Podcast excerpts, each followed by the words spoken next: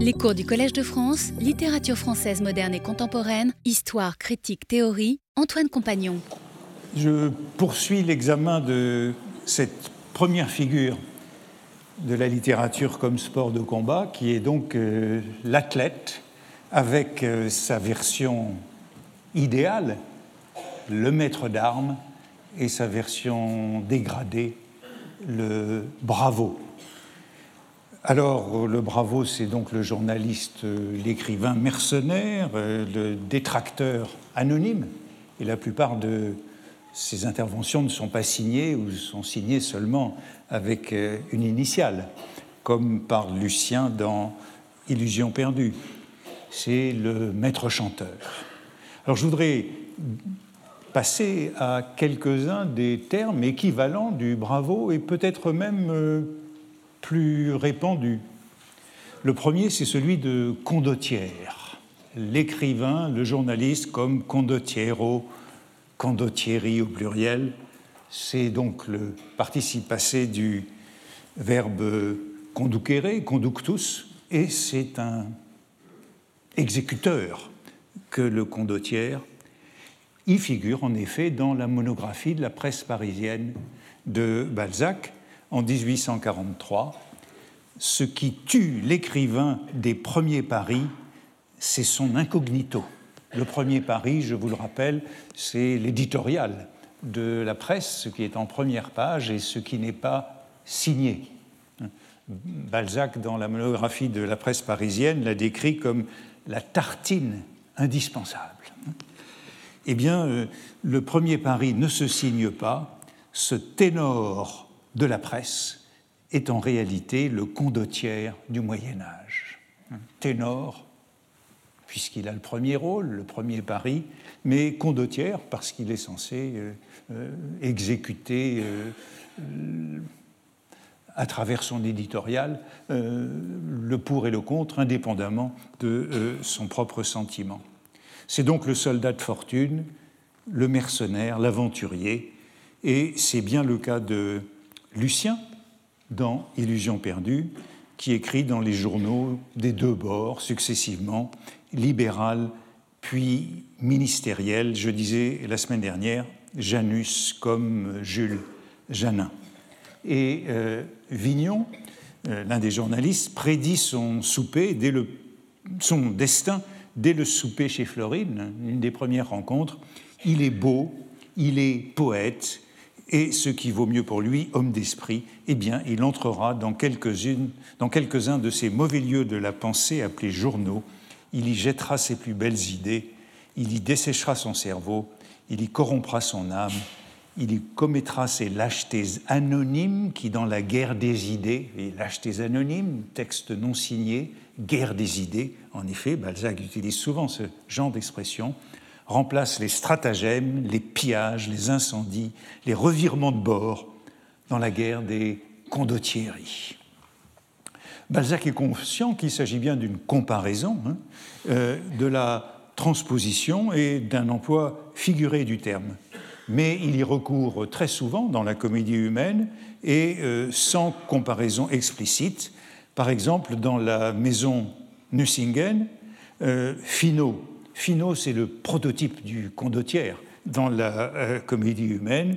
Finot et ses amis sont traités de spirituelle condottierie de l'industrie moderne, devenue la plus cruelle des guerres. Industrie moderne qui est devenue la plus cruelle des guerres, c'est la librairie. C'est la librairie avec son double inséparable, le journalisme. Et l'expression de condottieri de l'industrie moderne rappelle aussi celle de chevalier d'industrie, l'escroc qui prend un titre de noblesse, de préférence celui de chevalier. Andoche Finot, qui est le patron de presse hein, dans la comédie humaine, qui est prêt à toutes les combines, est donc le modèle de ce que Balzac appelle ailleurs le brillant condottière de plumes. Formule très importante, le condottière de plumes, dans Splendeurs et misères des courtisanes. Ailleurs, euh, dans La peau de chagrin, il est qualifié de spéculateur ou encore de proxénète littéraire. Condottière de plume ou proxénète littéraire, c'est plus ou moins synonyme. Mais euh, Rastignac le sauve en disant qu'il est un métis en morale, ni tout à fait probe, ni complètement fripon. Mais chut, il s'est déjà battu, le monde n'en demande pas davantage, et dit de lui, c'est un homme honorable. Et on retrouve ici le, duel comme sorte de rédemption de ce proxénète littéraire et condottière de plume, puisqu'il s'est battu en duel, il n'est pas tout à fait euh, méprisable. C'est évidemment un, topos et euh, le frontispice que je vous ai montré aujourd'hui euh, vient d'un article du Figaro du 16 mai 1839 qui coïncide exactement avec la publication d'un grand homme de province, la seconde partie d'Illusions perdues, euh, à propos d'un article illustrant un article intitulé Le spadassin de lettres. Et voici le texte. Monsieur François Lamerluche est un spadassin de lettres qui s'est fait connaître par 40 duels, mais qui, en revanche, ne s'est jamais battu. Son appartement est tendu de noir, son appartement tendu de noir porte le deuil des nombreuses victimes qu'il égorgit tout doucettement dans ses livres. Ainsi, tout récemment, un journaliste de petit format, Andoche Finot, le héros de Balzac, récupéré euh, dans Le Figaro, se permit d'avancer que le célèbre monsieur Lamerluche, connu par trois romans fort courts et un nez fort long, s'était promené sur le boulevard le dimanche à 9 h du soir. La, Merluche est offensé euh, par cet entrefilé. Il vient au journal. Finot propose d'échanger deux balles de pistolet. Voilà l'illustration très jolie de Daumier. C'est celle qui m'a mis sur la piste de cet article du Figaro, hein, ce bois gravé de Daumier. Euh, la Merluche, évidemment, évite euh, le duel. Mais s'agit-il d'une allusion qui est la Merluche? Je n'en sais rien. En tout cas, voilà de nouveau cette expression condottiero, condottiere de plume qui se répand. Et il faut rappeler que c'était le surnom de l'arétin. Condottiero della penna ou condottiero, condottiere di penna peut être donné à l'arétin par son ami euh, Titien. Et Balzac, dans le même passage d'Illusions perdues, dit l'inventeur du chantage, le chantage littéraire exercé par toute la presse, et l'Arétin, un très grand homme d'Italie qui imposait les rois, faisait payer les rois, comme de nos jours, tel journal impose les acteurs. Les acteurs doivent payer pour n'être pas éreintés dans la presse, ils doivent acheter des abonnements. Hein. Euh, c'est Lousteau euh, à propos du chantage qui euh, donne ces détails à Lucien. L'arétin était en effet surnommé le fléau des princes et dans le dictionnaire Larousse du XIXe siècle, il est en effet présenté comme le patron, l'inventeur du chantage littéraire.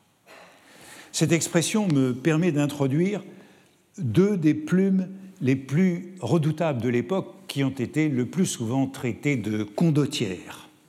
La première de ces plumes, c'est Louis Veuillot, le polémiste catholique ultramontain, collaborateur de l'Univers à partir de 1840, et puis pendant des décennies, le rédacteur en chef de cette feuille euh, catholique. Veuillot avait débuté dans la vie littéraire comme petit journaliste, non pas dans la presse catholique. Et c'est lui-même qui, dans le récit de sa conversion, intitulé Rome et Lorette, en 1841, revient sur son passé, avant son départ pour Rome. Il était, dit-il, un de ces condottieries de la plume qui vont d'un camp dans l'autre. Voilà le propre de ce condottière payé par tous les camps. Sainte-Beuve reprend l'expression, il l'utilise assez souvent, Et ce qui est intéressant, c'est que c'est justement pour qualifier Veuillot. Le premier qu'il qualifie de condottière de plume, c'est Veuillot, pour décrire de manière anonyme dans la revue suisse. Euh, Sainte-Beuve a une correspondance dans la revue suisse et il, y décrit l'état de la presse euh, parisienne en 1843. Les condottieries de plumes abondent aujourd'hui. Ils battent le pavé de Paris, ce qui remotive l'expression battre le pavé. Louis Veuillot était un peu à l'origine de cette race des condottieries. Veuillot est là comme véritablement le, modèle de ce condottière du XIXe siècle. Sainte-Beuve recourt assez souvent à cette expression, par exemple pour opposer le XVIIIe siècle de Voltaire dans sa dignité et le XIXe siècle des petits journaux dans sa bassesse. Il écrit, c'est dans un article important euh, de 1843 sur la situation de la littérature contemporaine. C'est un article bilan, souvent cité de Sainte-Beuve. On ne refusait pas les soldats qui s'offraient du temps de Voltaire du temps des Lumières. On ne refusait pas les soldats qui s'offraient, mais les soldats, une fois engagés, restaient en général fidèles et servaient à leur rang. On n'y compte guère de condottierie ni de coupe-jarret littéraire. Donc, au XVIIIe siècle, il n'y avait pas de coupe-jarret littéraire. Aujourd'hui, avec le romantisme et ce qui suit dans les années 1840, on a affaire à ces tueurs à gages, à ces coupes-jarrets. Voltaire avait son armée et toute armée traîne ses goujats. Où il faut se rappeler ce qu'est un goujat. Le goujat, c'est le valet d'armée, c'est le valet qui suit les troupes, c'est le comparse. Et Sainte-Beuve dénonce ici l'arrogance de l'école romantique régnante qui est responsable du retour de bâton qui vient d'expliquer le succès de la Lucrèce de Ponsard, retour du classicisme dans ce début des années 1840. Et il fait cette remarque, Sainte-Beuve, qui vous montrera que mon cours de cette année est fortement lié à celui de l'an dernier, la boue des rues et l'ordure des bornes remontaient trop souvent jusqu'au balcon, le balcon du théâtre. Hein. Nous sommes toujours dans cette problématique de la boue et des bornes. Le chiffonnier et le condottière sont deux figures parallèles de ce moment. Je trouve cette même métaphore, euh, donc très répandue, euh, sous la plume d'un des bravos de Bulose, comme disait Goncourt la semaine dernière, d'un de ces bravis de Bulose qui euh, font la guerre contre le romantisme. Ça, c'est dans les années 1840, un article de l'esprit de désordre en littérature de Paulin Limérac qui témoigne du glissement de la revue des deux mondes vers le classicisme. Ils courent gaiement à leur destinée pourvu qu'il y ait augmentation de salaire. Pour un peu d'argent, ils acceptent toutes les chances d'une décadence inévitable et prochaine. Que ne font-ils pas? Ils passent et repassent d'un journal à l'autre, se mettent à la solde de tous les spéculateurs, le mot de Balzac pour Finot, n'ayant aucun souci de la dignité littéraire, cette dignité qu'on observait encore au XVIIIe siècle, s'engagent ou se dégagent pour un billet de banque de plus ou de moins. Condottierie de l'imagination, ils servent partout où l'on paye et Dieu sait à quels moyens ils ont recours pour battre monnaie le plus possible. Ce qui est visé ici, donc, dans ces condottieries de l'imagination, c'est la petite presse. C'est le Satan de Francisque et Petrus Borel, c'est le corsaire, puis c'est le corsaire Satan, où euh, Baudelaire écrit. C'est la silhouette, c'est toute cette petite presse qui polémique avec euh, la grande presse, les revues, la revue des deux mondes, qui est le paquebot amiral. Les attaques de la, contre la revue des deux mondes suscitent on est dans ces années 1843-1845, une nouvelle réponse, un nouveau bilan de Sainte-Beuve dans un article qui est oh, là aussi parmi ceux de Sainte-Beuve qui sont souvent cités, ces, ces grands articles bilan.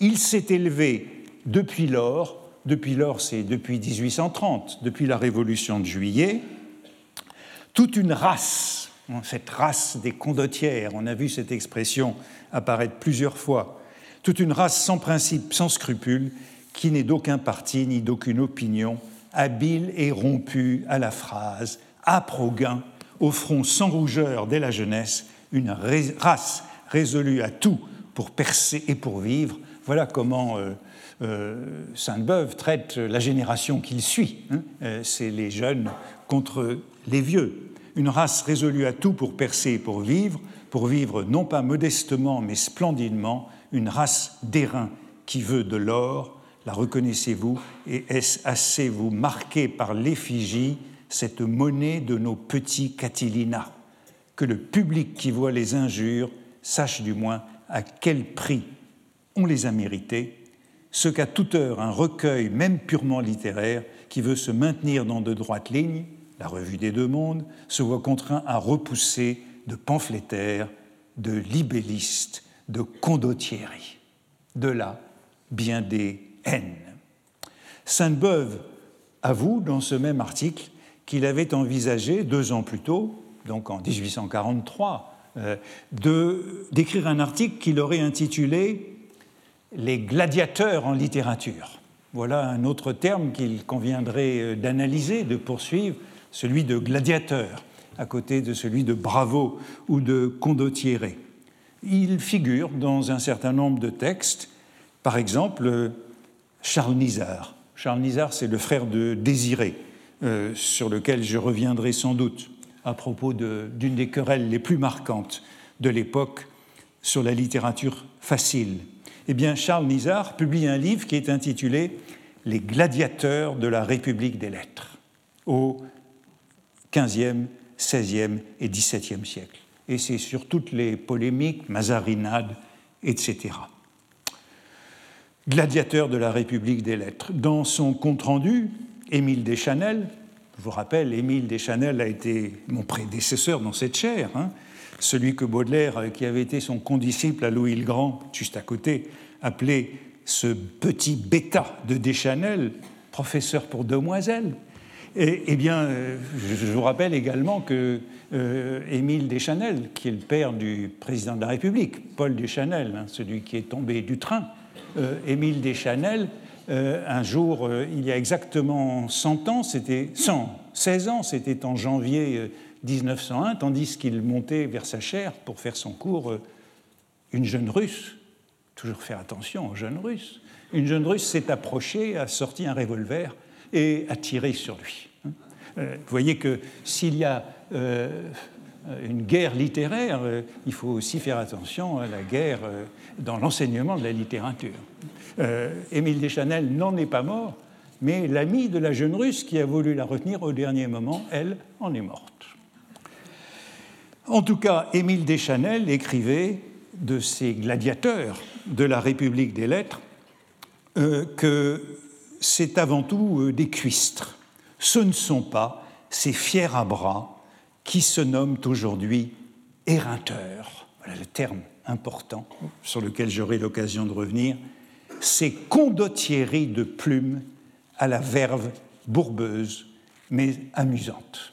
À qui pense-t-il quand il parle de ces condottieries qui, vers 1860, ont une verve bourbeuse, euh, mais amusante? Probablement quelqu'un comme Barbé de Reville, sur qui je reviendrai. En tout cas, vous le voyez, le modèle du condottière de plumes est, très important dans cette période, dans toute la seconde moitié du XIXe siècle. Et euh, un modèle, je l'ai dit, c'est Veuillot, euh, le catholique ultramontain.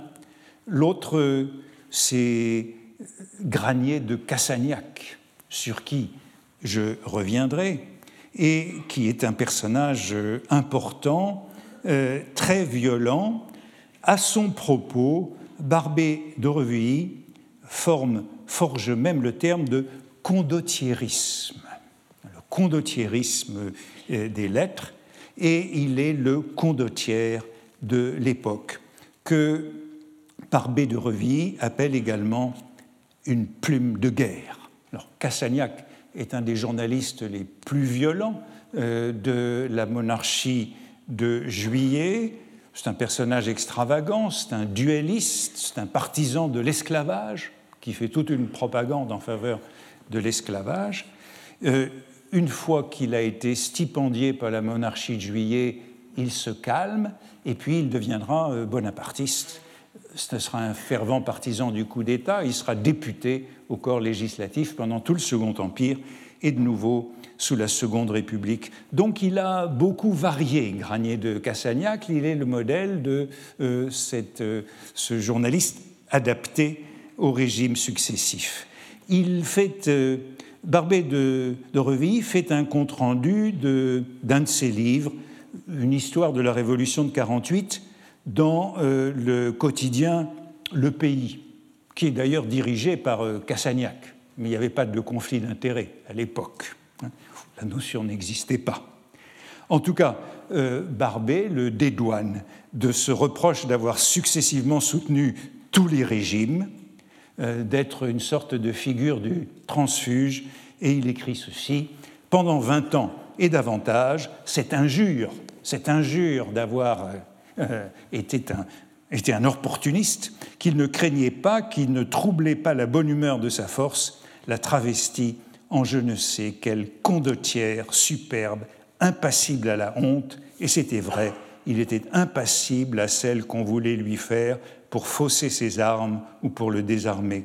Ou, si par condottière, il faut bien entendre qu'on a ce qu'on a entendu toujours, c'est-à-dire un homme qui met sa vie ou sa pensée au service de tous ceux qui peuvent les payer et ceux qui les estiment, pourquoi donc n'a-t-on jamais vu Cassagnac au service des partis révolutionnaires, plus populaires et plus puissants que les gouvernements qu'ils ont détruits Bref, Cassagnac a varié, mais euh, il n'a jamais été du parti du progrès.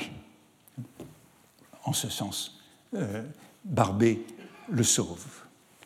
Après euh, bravo et condottière, il y a encore deux termes quasi équivalents, proches, que Balzac emploie et que je voudrais vite euh, souligner. Ils figurent dans la monographie de la presse en 1843. D'abord celui de Guerriero. Guerriero. Voici ce que dit Balzac. Le Guerriero. Depuis trois ans, un nouveau mode de publication a surgi. Le journal mensuel, plein de blancs, afin d'avoir des parties innocentes, plein de personnalités, je reviendrai sur cette expression, de petites anecdotes fabriquées au coin du feu, de réflexions réimprimées, à demander 20 sous, une escopette à la main, et tout aussitôt, dix ou douze soldats ont levé la bannière de ligne 32 en imitant l'inventeur dont l'invention consistait à tâcher d'avoir de l'esprit tous les mois, comme les petits journaux en ont tous les jours.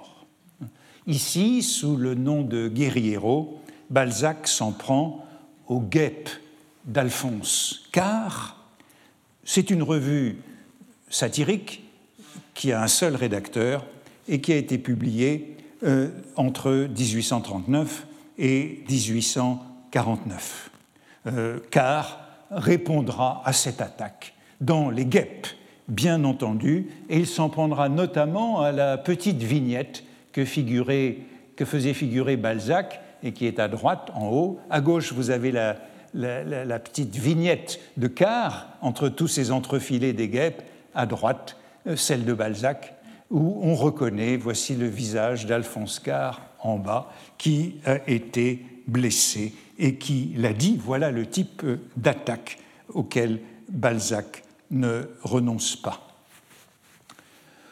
Guerriero, le néologisme cette fois est emprunté à l'espagnol. Il désigne le, franc-tireur, le maquisard, le partisan. Il date de la campagne d'Espagne, de 1808-1812, sous le Premier Empire, et il a été revivifié par euh, l'expédition d'Espagne de 1823, dont Chateaubriand est si fier. Donc, après 1823, ce mot de guerriero est en vogue. Et on trouve de nombreux ouvrages pièces, vaudevilles, qui ont le terme de guerriero dans leur titre. par exemple, Le guerriero, un opéra de 1842 dont euh, Gauthier a rendu compte dans la presse en termes assez sévères. Et ça se passe au Portugal, c'est une histoire euh, d'amour et de guerre. Euh, voici le guerriero dans la pièce, dans l'opéra d'Ambroise Thomas de 1842 vous voyez que c'est un guerriero, plutôt élégant euh, comparé au guerriero littéraire du Spadassin du Figaro. Bon, voilà le guerriero, et il y a un dernier terme dont je voudrais dire un mot, euh, variation sur le bravo, le condottière ou le guerriero, c'est celui de Matador, l'écrivain comme Matador, que l'on trouve aussi dans euh, la monographie de la presse parisienne de Balzac, traitant le Charivari, un journal où l'on a une caricature quotidienne de matador des petits journaux. Alors évidemment, matador des petits journaux, euh, l'expression euh, peut avoir euh, deux sens. Que veut dire Balzac par matador hein? Le matador, c'est la carte maîtresse, ou l'une des cartes maîtresses du jeu de, l'ombre. Jeu de l'ombre calqué sur le mot hombre en, espagnol. Hein. Hombre, c'est un jeu ami-ennemi, c'est un jeu de guerre, hein. comme lorsque Donald Trump disait dans l'un des débats qu'il fallait chasser des États-Unis les bad hombres. Hein. Euh, hombres, c'est quelqu'un qui est potentiellement mauvais. Hein. Donc, euh, euh, le matador, carte maîtresse du jeu de l'ombre, c'est la métaphore de, du personnage important, du personnage puissant. Mais c'est aussi le toréador, le tueur, et Balzac utilise également l'expression en ce sens.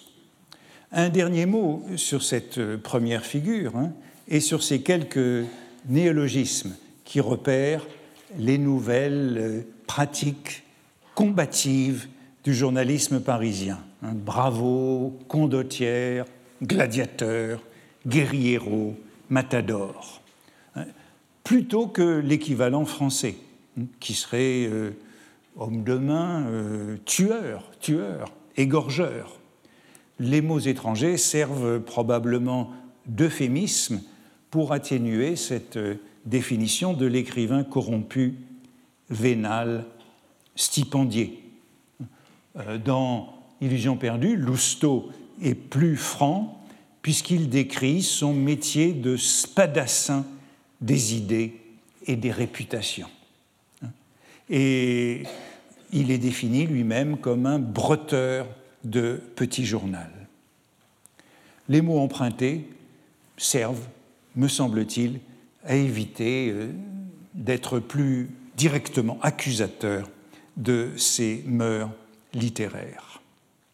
Je passe à la deuxième figure, euh, celle que je voudrais aborder maintenant, euh, je l'appelle ami-ennemi ce qui fait les amis et ce qui fait les ennemis dans ce milieu du journalisme et de la littérature. Et là aussi, quelques termes euh, vont être introduits qui peuvent euh, devenir équivalents ou euh, varier, introduire des nuances, comme camarade ou compagnon.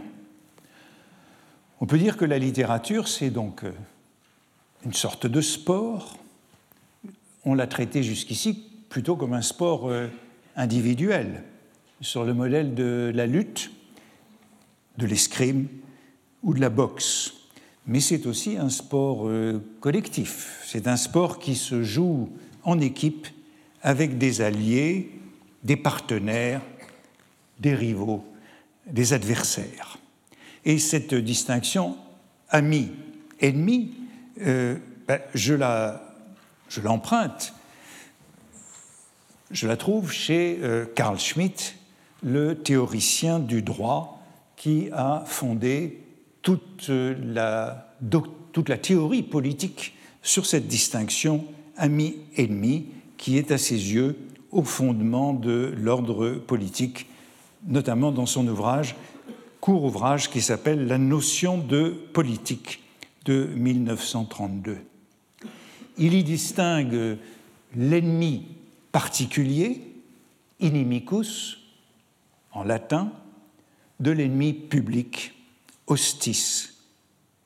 La distinction entre l'ami et l'ennemi signifie l'intensité du lien ou de la séparation, de l'association ou de la dissociation. Et je voudrais me demander ce qu'il en est euh, de cette euh, distinction ami-ennemi, si elle est aussi au fondement de cet euh, ordre littéraire que je suis en train de décrire.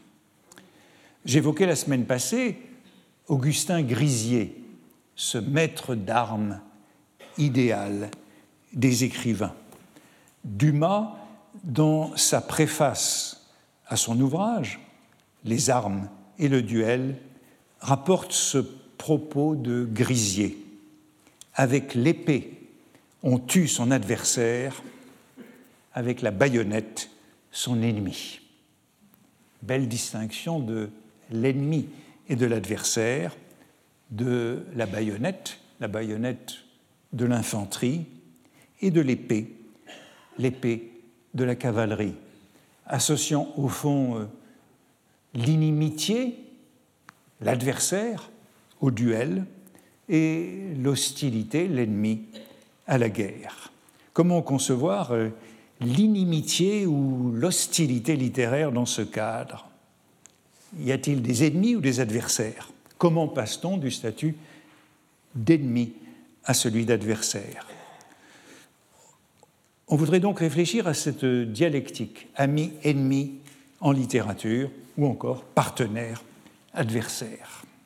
Et je commencerai par euh, le petit texte de Baudelaire, des conseils aux jeunes littérateurs, euh, dont je vous avais dit au premier cours que je m'inspirerai texte de 1846, texte euh, assez difficile.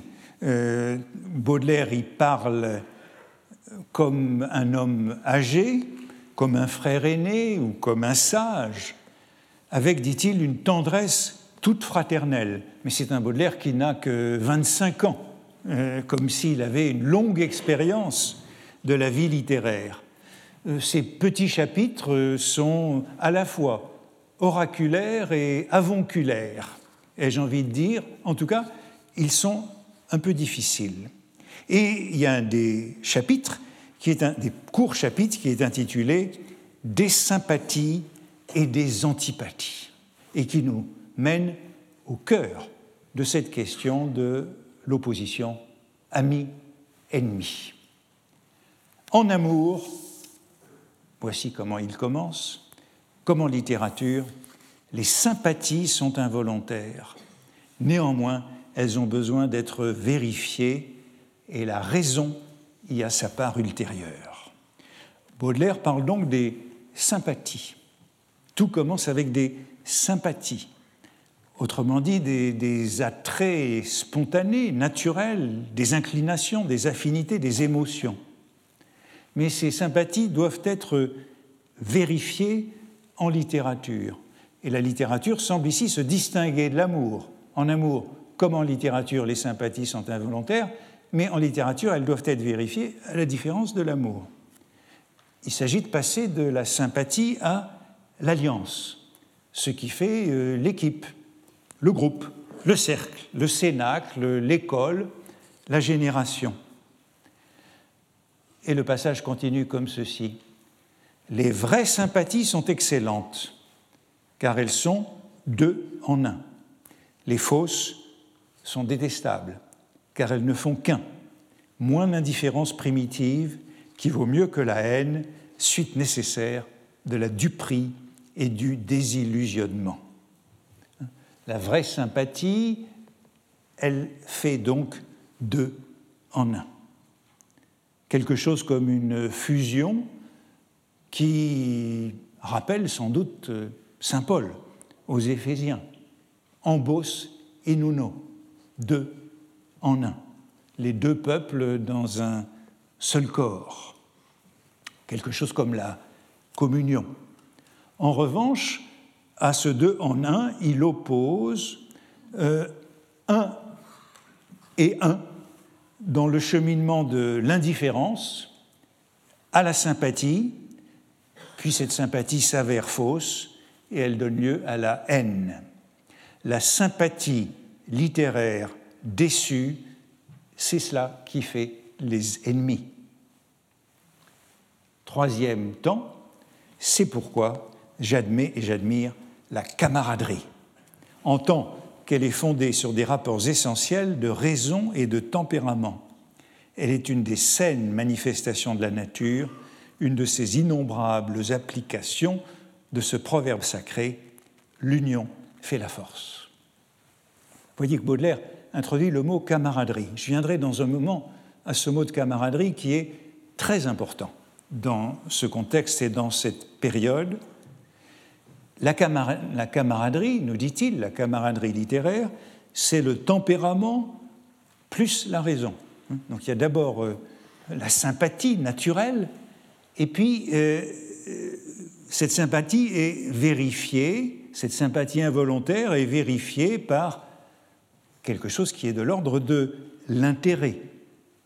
Et on passe de ce deux en un chrétien ou fraternel, le deux en un de la communion, à l'union fait la force, qui est tout autre chose. Ce proverbe, appartenant à la sagesse des nations, qui est aussi la devise de la Belgique depuis 1831. Et puis, euh, il faut se demander, la nature peut-elle avoir des manifestations saines pour Baudelaire en 1846 cela voudrait dire que l'homme n'est ni bon ni mauvais, qu'il peut être bon s'il y a des manifestations saines de la nature. Sans doute que pour Baudelaire, en 1846, l'homme est encore indéterminé. Et d'ailleurs, au paragraphe précédent, il a parlé d'indifférence primitive. L'homme est primitivement indifférent, peut être bon et mauvais. Autrement dit, l'amitié est possible, l'inimitié aussi. Plus haut dans le texte, on a lu Rien n'est vrai que la force qui est la justice suprême. C'est très pascalien, mais en même temps, euh, cela n'exclut pas cette union intéressée qui définit la camaraderie littéraire. Et Baudelaire continue sur Maintenant qu'on a parlé de la sympathie et de la camaraderie, il continue sur l'antipathie. La même loi de franchise et de naïveté doit régir les antipathies. Il y a cependant des gens qui se fabriquent des haines comme des admirations à l'étourdi. Cela est fort imprudent, c'est se faire un ennemi, sans bénéfice et sans profit. Un coup qui ne porte pas n'en blesse pas moins au cœur le rival à qui il était destiné, sans compter qu'il peut, à gauche ou à droite, blesser l'un des témoins du combat. Vous voyez qu'on est toujours dans la problématique de, l'escrime. Baudelaire nous parle comme un maître d'armes. Il faut que le coup porte. C'est un propos du maître d'armes en moraliste. La sympathie déçue conduit à la haine, mais aussi l'antipathie mal dirigée. Sympathie et antipathie précèdent amitié ou camaraderie et inimitié ou haine. Bon, le coup non mortel peut faire un ennemi mortel et peut blesser les témoins. Je reviendrai sur les risques pris euh, par les témoins dans les duels. Apparemment, dans les duels du XIXe siècle, les témoins étaient souvent blessés, surtout dans les duels entre étudiants, dit la préfecture de police, parce que les étudiants du quartier latin été mal entraîné au maniement des armes. Illusion perdue, le roman Illusion perdue, c'est véritablement le roman des amis et des ennemis et de cette dialectique de l'amitié et de l'inimitié. À son arrivée à Paris, Lucien n'a ni ami ni ennemi. Mais la situation est d'emblée pervertie, puisqu'on fait aussitôt remarquer que c'est l'absence d'ennemis qui est la plus gênante. On existe par ses ennemis. Madame d'Espard le présente à l'écrivain Canalis à l'opéra, c'est l'un de ses premiers jours à Paris. Elle lui demande de s'occuper du jeune Lucien et elle lui dit Il n'a pas encore d'ennemi qui puisse faire sa fortune en l'attaquant. Il est important sans doute de se faire des amis, d'avoir des camarades, mais il est surtout important d'avoir des ennemis. Évidemment, comme les amis sont des ennemis potentiels et futurs, cela simplifie les choses. Deux camps sont en présence, le Cénacle d'Arthez et la presse, Lousteau et les autres, et voici euh, l'initiation de Lucien par Lousteau dans le jardin du Luxembourg. La bonhomie de camarade, et vous voyez revenir ce terme, de camarade, hein, qui succédait au cri violent du poète peignant la guerre littéraire. Voici la guerre littéraire. Toucha Lucien tout aussi vivement qu'il avait été naguère à la même place, qu'il avait été euh, aussi vivement qu'il l'avait été naguère à la même place par la parole grave et religieuse de d'Arthès. Voilà l'opposition de l'amitié et de la camaraderie. Il ne vit en ce moment aucune différence entre la noble amitié de d'Arthez et la facile camaraderie de Lousteau. Cet esprit mobile aperçut dans le journal une arme à sa portée. Il se sentait habile à la manier, il l'a voulu prendre, ébloui par les offres de son nouvel ami dont la main frappa la sienne avec un laisser-aller qui lui parut gracieux, pouvait-il savoir que dans l'armée de la presse, chacun a besoin d'amis comme les généraux ont besoin de soldats? Lousteau, lui voyant de la résolution, le racolait en espérant se l'attacher. Le journaliste en était à son premier ami, comme Lucien à son premier protecteur. L'un voulait passer caporal, l'autre voulait être soldat. C'est une page importante du roman, capitale, description du monde littéraire et journalistique reposant sur cette distinction entre l'amitié et la camaraderie. La camaraderie comme alliance de circonstances, comme euh, opportunisme. Et puis nous avons tout ce lexique militaire, armes, armée de la presse, généraux, soldats. Lousteau sera promu caporal s'il parvient à recruter, à enrôler Lucien comme soldat, euh, comme exécutant, comme euh, second couteau. Il y a donc une hiérarchie qui fait du caporal ce premier promu. Bien sûr, Baudelaire euh, connaît un grand homme de province à Paris.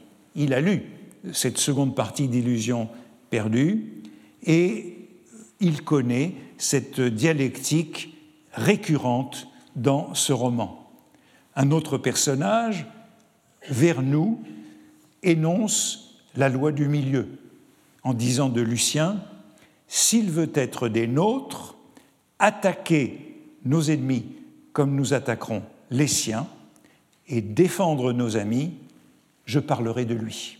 Hein, c'est ça, la loi. Nous serons amis comme le gant et la main. C'est Doria l'éditeur qui définit ainsi les choses par ce proverbe en achetant les sonnets de Lucien, mais il ne faudra pas attaquer ses livres. Et Lucien lui répond Je ne puis engager ma plume, elle est à mes amis comme la leur est à moi. Hein?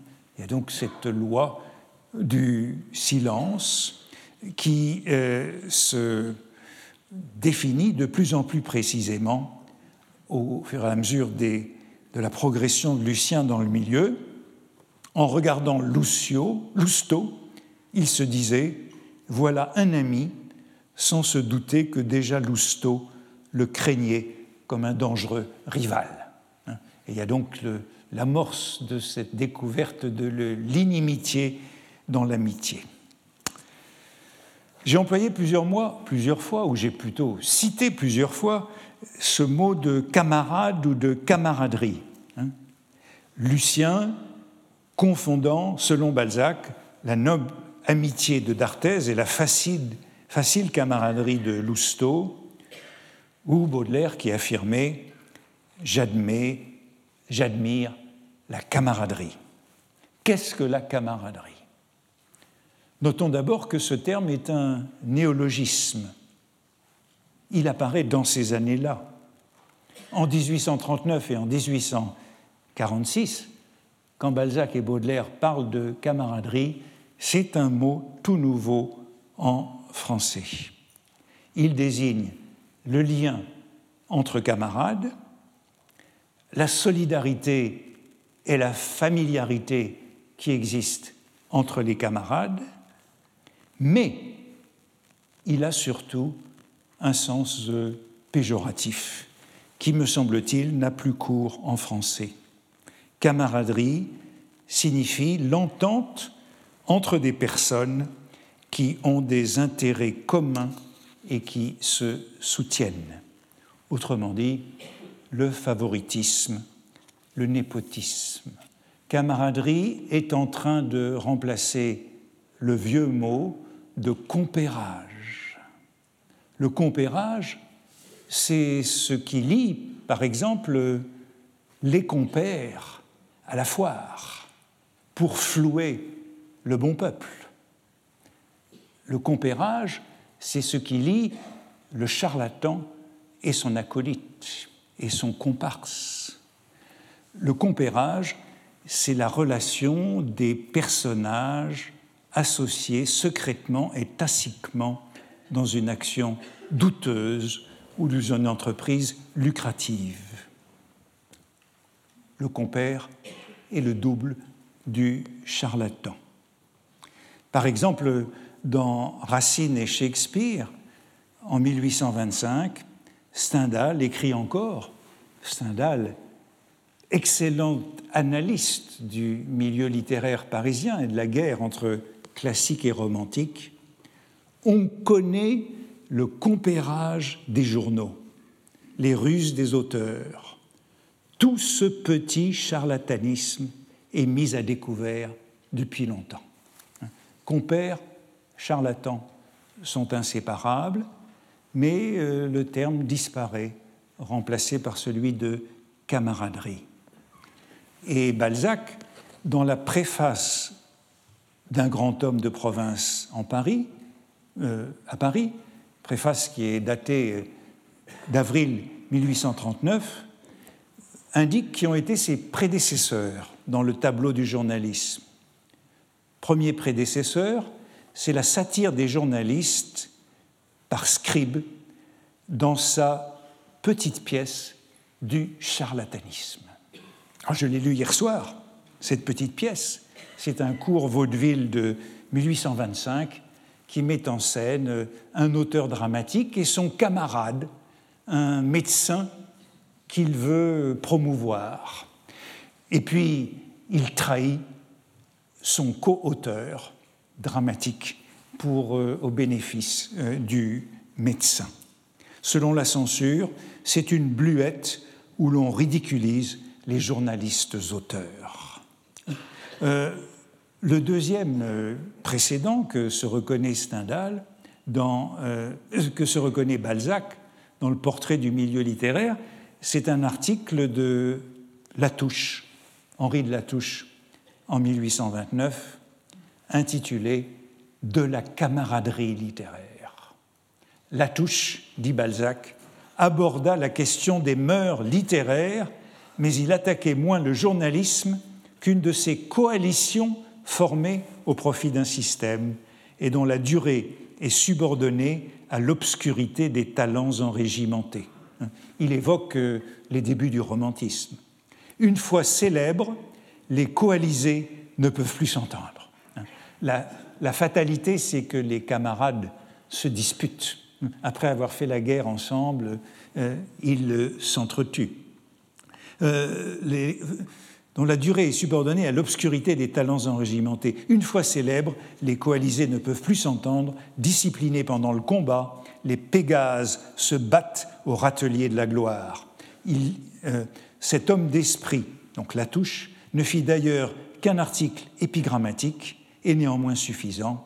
Il a eu la gloire de doter la langue d'un mot qui restera celui de camaraderie, devenu depuis le titre d'une comédie en cinq actes. Vous voyez que pour euh, Balzac, c'est Latouche qui a inventé ce mot de camaraderie, qui depuis est devenu une comédie en cinq actes. Eh bien, la comédie, elle est aussi de Scribe, euh, la camaraderie ou la courte échelle, comédie de 1837 que j'ai lue aussi euh, hier soir pour vous et qui raconte le, là aussi dans le milieu du journalisme et de l'édition les entraides euh, mutuelles. Euh, enfin, la troisième référence de Balzac auprès de Latouche et de Scribe, c'est la préface de Gautier dans Mademoiselle de Maupin, qui décrit également le milieu du journalisme. Voilà le contexte de la camaraderie et à cet article de Latouche sur la camaraderie littéraire, publié dans la Revue de Paris, euh, la Revue des Deux Mondes répondra par un article de la haine littéraire, hein, par euh, Gustave Planche, article qui fera sa célébrité. La loi de cette camaraderie, elle a été énoncée dans Les femmes savantes par Molière. Nous serons, par nos lois, les juges des ouvrages, par nos lois, prose et vers, tout nous sera soumis, nul n'aura de l'esprit hors nous et nos amis. Nous, eux, nous chercherons partout à trouver à redire et ne verrons que nous qui sachent bien écrire. Bien avant M. Verdurin, disant dans Un amour de Swann, tout pour les amis, vive les camarades.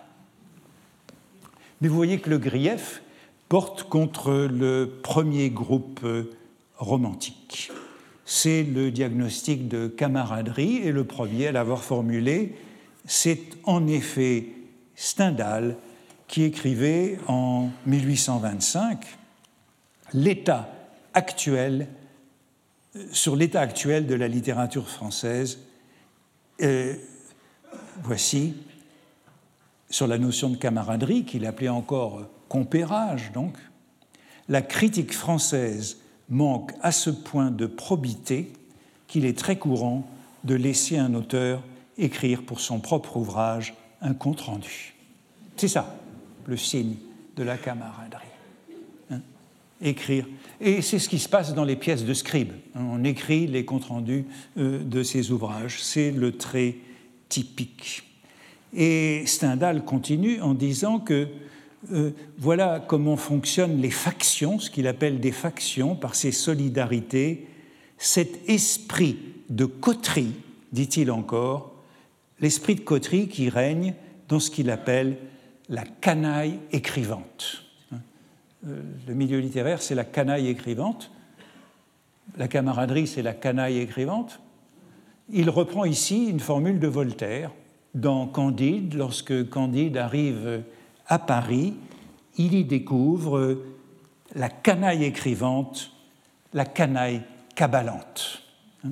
Donc c'est ça, la camaraderie, euh, c'est un synonyme de la canaille écrivante de Voltaire et de Stendhal, comprenant connivence, entraide, complaisance, faisant des gens de lettres une sorte de maçonnerie, le terme apparaît, cultivant ce que Stendhal appelle, toujours dans le même texte, le puff, puffer, de l'anglais puffing.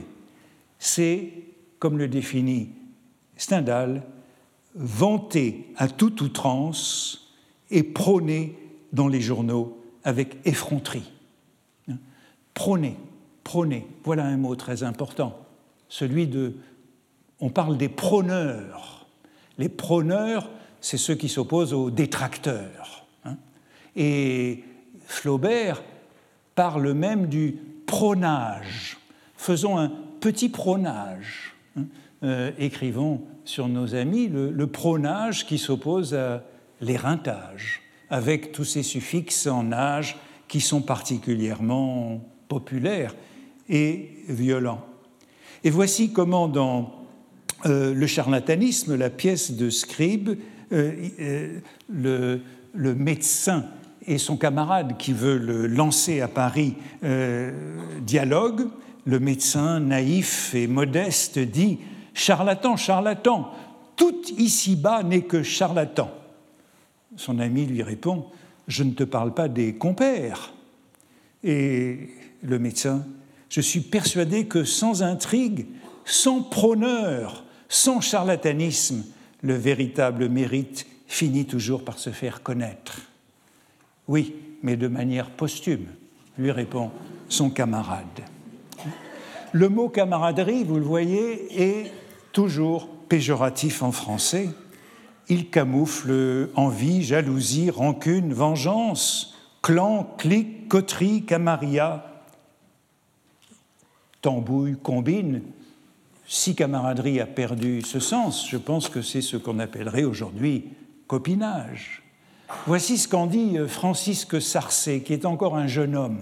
Il sera plus tard le grand critique dramatique de la revue des deux temps, mais c'est ah voici euh, comment la camaraderie est illustrée dans la monographie de la presse parisienne de Balzac. Voilà les camarades.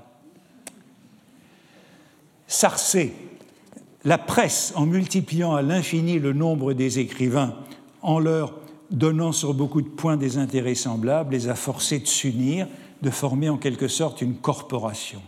Cette corporation n'est pas encore constituée, elle n'a pas ses règlements, elle n'est point reconnue par la loi. Il n'en est pas moins vrai qu'elle existe. Depuis longtemps, la presse n'est plus guère pour les journalistes qu'une grande boutique à réclame. Ils s'encensent les uns les autres. Passe-moi la rhubarbe, je te passerai le séné. Hein? voilà la camaraderie euh, qui peut-être n'a plus tout à fait ce sens euh, péjoratif en français contemporain, mais je rappellerai que Balzac se trompait en donnant à la touche la paternité de ce mot, puisque c'est un mot qui vient de Mercier, que l'on trouve en effet dans la néologie de Mercier, et c'est Jules Janin qui le fait remarquer à Balzac, puisqu'il polémique toujours à Balzac. Et euh, Jules Janin lui rappelle c'est Mercier qui a trouvé le mot camaraderie, un mot que M. Scribe, Scribe croyait emprunter à M. de Latouche et que M. de Latouche avait pris à Mercier sans se vanter de son emprunt. On trouve en effet chez Mercier, en 1801, ce terme dans la néologie, et Mercier se contente de citer Chamfort la plupart des liaisons de société, la camaraderie, etc., tout cela est à l'amitié, ce que le sigisbéisme est à l'amour. Hein? La camaraderie, c'est à l'amitié ce que la galanterie, la vénalité est à l'amour, autrement dit, une sorte de mercantilisme. C'est l'illusion de l'amitié et c'est ce que l'on trouve dans, euh, dans Illusion perdue. Il me reste beaucoup de choses à faire, mais je voudrais consacrer les dernières minutes à comparer camaraderie et compagnonnage. Il reste un terme que je voudrais introduire ici, c'est celui de compagnon. Qu'est-ce qu'un compagnon à côté d'un camarade ou euh, d'un ami? Certains refusent le terme de camaraderie littéraire dont vous avez vu tout ce qu'il a de péjoratif au XIXe siècle. Et c'est par exemple le cas de Barbé d'Aurevilly. Rien de plus horrible que la camaraderie pour Barbé. C'est dans un article de 1868 sur Nerval. La camaraderie est une bien vilaine chose, mais elle commence par une bien jolie, le compagnonnage. Le compagnonnage qui, à la pureté de ses pensées, euh, se croit parfois de l'amitié, est naïf, spontané, ému, sympathique. Vous voyez, c'est la sympathie dont Baudelaire parlait, cette sympathie euh, naturelle et immédiate. Sans retour sur lui-même, tandis que la camaraderie est réfléchie, retorse, égoïste, ne comptant les autres qu'au prorata des services qu'ils peuvent rendre.